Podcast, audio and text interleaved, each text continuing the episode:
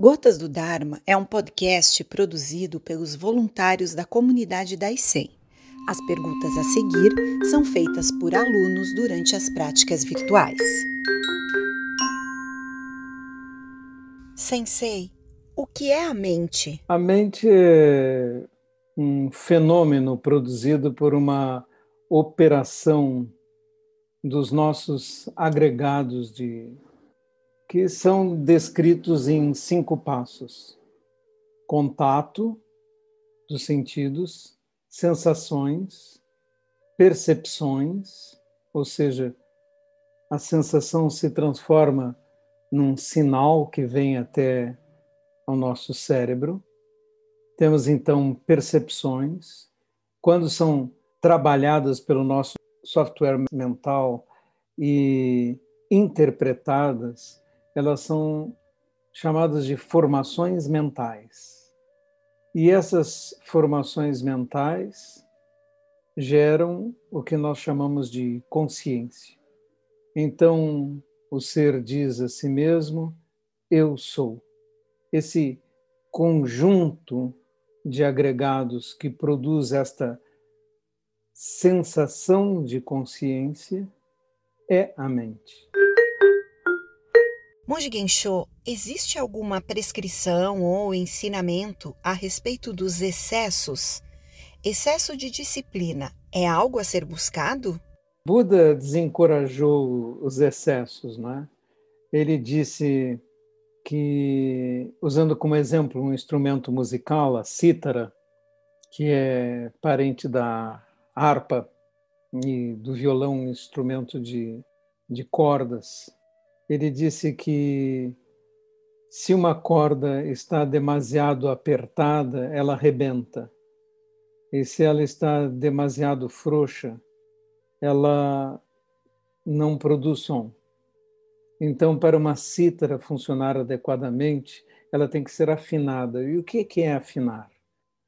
Quando nós vemos uma orquestra se apresentando, o primeiro violino, chamado Spalla, da orquestra. Spalla em italiano quer dizer ombro, aquele que sustenta a orquestra. O primeiro violino que senta na. Quando você olha para a orquestra, é o primeiro violinista mais perto do público, na primeira instante, ao lado esquerdo do maestro, quando o maestro está voltado para a orquestra.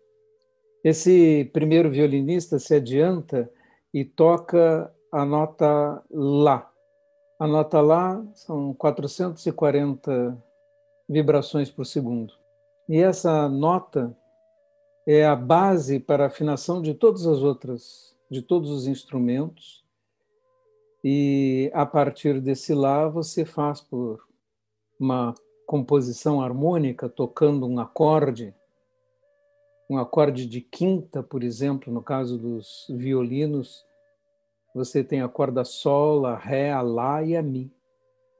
E cada intervalo entre essas cordas é um acorde de quinta, chamado o acorde perfeito, muito agradável ao ouvido. Então, toda a orquestra afinada assim, ela vai ser harmônica, vai tocar bonito, não vão haver dissonâncias, e os instrumentos são afinados ali na frente do público, no palco, porque se forem afinados lá nas coxias atrás do palco, a temperatura pode ser diferente.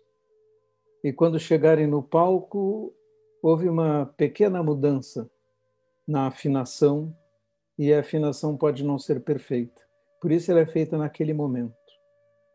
Todo esse exemplo que detalha aquilo que Buda tentou significar é que para produzir harmonia, para o som ser bonito, para a vida ser boa, para ela funcionar bem, você não pode ser exagerado na no ascetismo, que seria apertar a corda, e nem poderia ser licencioso, relaxado, hedonista, preocupado com os prazeres.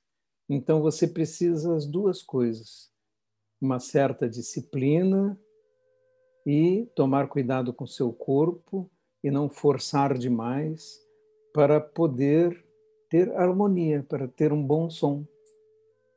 Este exemplo acho que resolve essa questão definitivamente. Por isso, Buda chamou o caminho budista de caminho do meio, o caminho da moderação, e não do exagero, nem num sentido, nem no outro.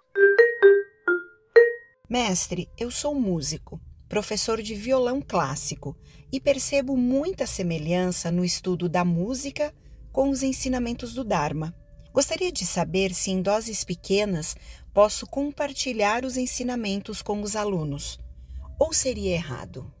Não, é correto. Nós podemos falar do budismo sem falar do budismo. Falar os princípios do budismo para os alunos de música tem muito sentido, porque as comparações entre o que acontece com o professor de música e o mestre no Zen são muito semelhantes. Você não progride bem sem um professor. Aqueles que tentam aprender sozinhos só podem ser amadores talentosos, mas não mais do que isso.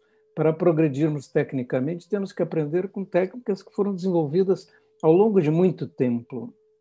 Os instrumentos de corda que eu conheço melhor, as técnicas mais apuradas foram desenvolvidas quase 200 anos atrás por Paganini, que foi quem transformou os instrumentos de arco e a sua técnica, levando a um padrão tão alto que quando ele morreu disseram que ele tinha parte com o demônio, porque uma pessoa não poderia tocar tão bem assim, e ele foi proibido de ser enterrado no cemitério. Ele foi enterrado do lado de fora porque se ele tinha parte com o demônio, não poderia ser enterrado em terra consagrada. Mas, na realidade, nós estudando suas partituras, vemos como ele era brilhante. Né? E então, você só pode aprender essas técnicas com os professores que aprenderam nos últimos 200 anos aquelas técnicas desenvolvidas e foram aperfeiçoando o método de ensinar. E o aluno, quando chega aos pés do professor, ele não pode dizer eu quero tocar assim, eu quero tocar assado, não concordo com o que o senhor está dizendo, na minha opinião isso, na minha opinião aquilo, não é? Ele não pode fazer isso. Nenhum professor pode ensinar um aluno com esse tipo de pretensões.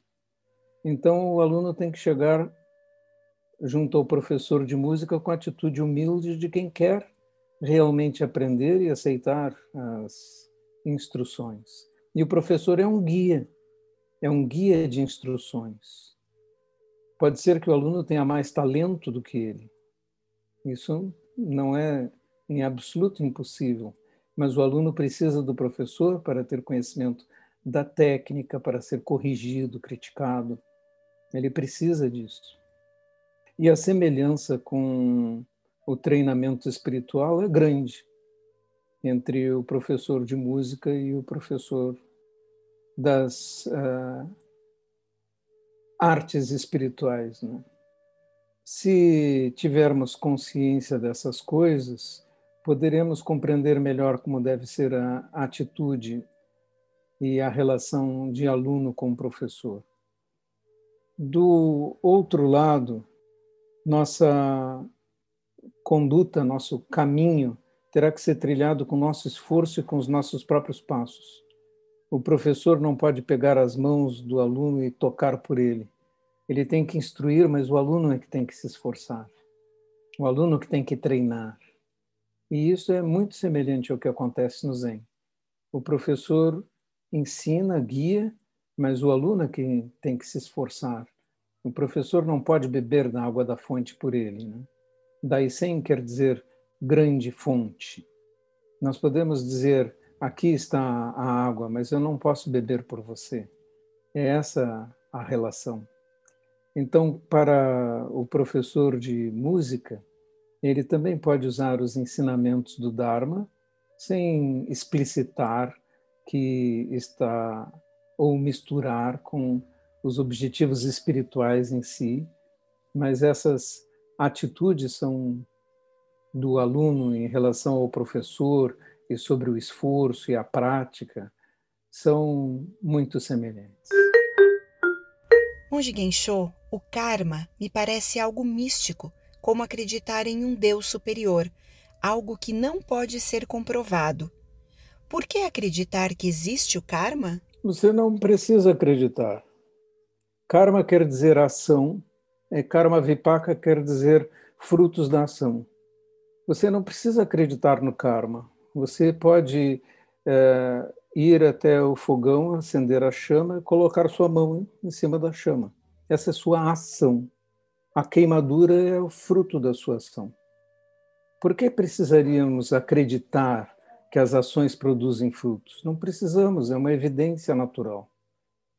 É evidência todo o tempo nosso movimento no universo produz frutos, aquelas nossas ações produzem consequências.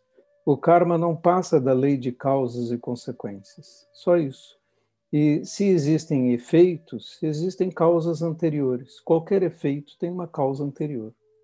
Você não pode também dizer, ah, preciso acreditar nisso. Se você tem uma inclinação agora nessa vida, uma tendência, sempre pode se remeter onde ela nasceu, se você não a localiza nesta existência, pode localizá-la no passado antes da sua existência.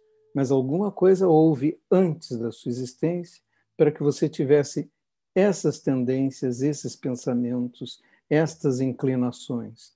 E isto é um efeito do karma, ou seja, de ações pregressas, não necessariamente suas, de um outro eu, mas das quais você é herdeiro. Assim como nesta vida, as ações que você cometeu com dois anos de idade, se você tiver se queimado com dois anos de idade e tiver uma cicatriz, você não lembra, era na prática outra mente, outra pessoa, não há memória disso, era como se fosse um outro eu, mas a cicatriz está aqui. E, portanto, é o fruto da sua ação anterior mesmo que você não se lembre dela ou pense, eu não sou culpado dela. Você não precisa acreditar. Basta verificar, olhar para a cicatriz para saber que houve uma causa que produziu esse efeito. Sensei, hoje temos um vasto mundo de tecnologia que possibilita as pessoas trabalharem em multitarefas. Nesse caso, a minha impressão é que hoje é muito mais difícil, através da meditação, estar no aqui e agora do que quando não havia toda essa tecnologia. Isso é fato?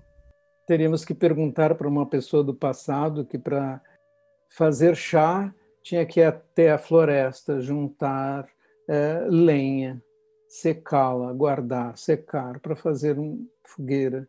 E não tinha fósforos nem isqueiro.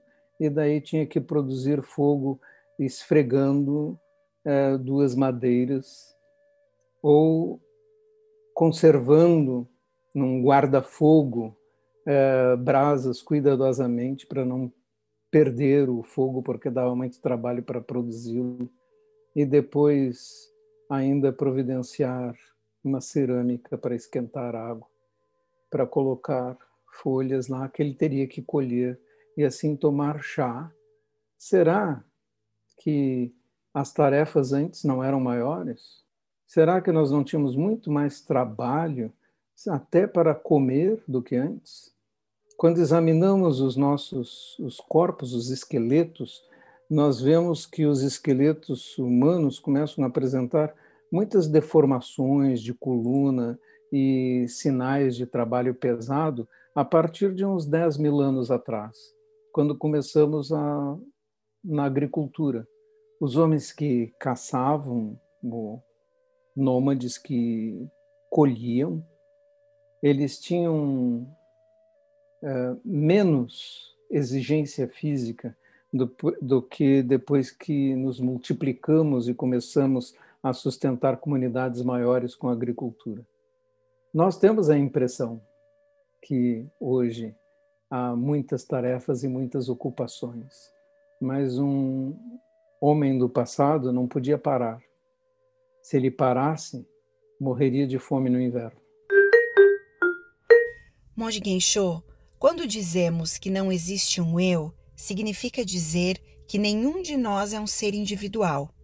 Se não existem eus, o que existe? Existem eus. Existem eus, tanto que eu estou falando aqui e você está ouvindo ainda. Existem eus. Só que eles são temporários, evanescentes, são criações nossas mentais, nós acreditamos na solidez deles e não nos damos conta de que eles estão mudando a todo instante, que eles não são sólidos, são fenômenos temporários, que nós usamos como ferramentas para transitar no mundo. Dizer que inexiste um eu não é correto. O que nós podemos dizer é que nada tem um eu inerente que pertence insofismavelmente àquele ser. Todos os seres são conjuntos de agregados que, por terem consciência, dizem a si mesmas: Eu sou. Então, o eu é uma construção mental, produto de uma operação mental. Não é algo que exista nas coisas. Todas as coisas têm, são entidades construídas. Nós pegamos um objeto qualquer e começamos a desmontá-lo em pedaços e vemos onde está aquele objeto. Nós temos, por exemplo, um mouse. Tem chips, tem bateria, tem um invólucro. No entanto, se eu partir em pedaços, onde está o mouse? O que é o mouse? É um conjunto arrumado de coisas aos, quais eu dou uma identidade. Mas o que é você? Um conjunto arrumado de coisas, de células, muito complexo, mas ainda é uma construção temporária. Tanto que você vai se transformar em cinza e não vai levar muito tempo.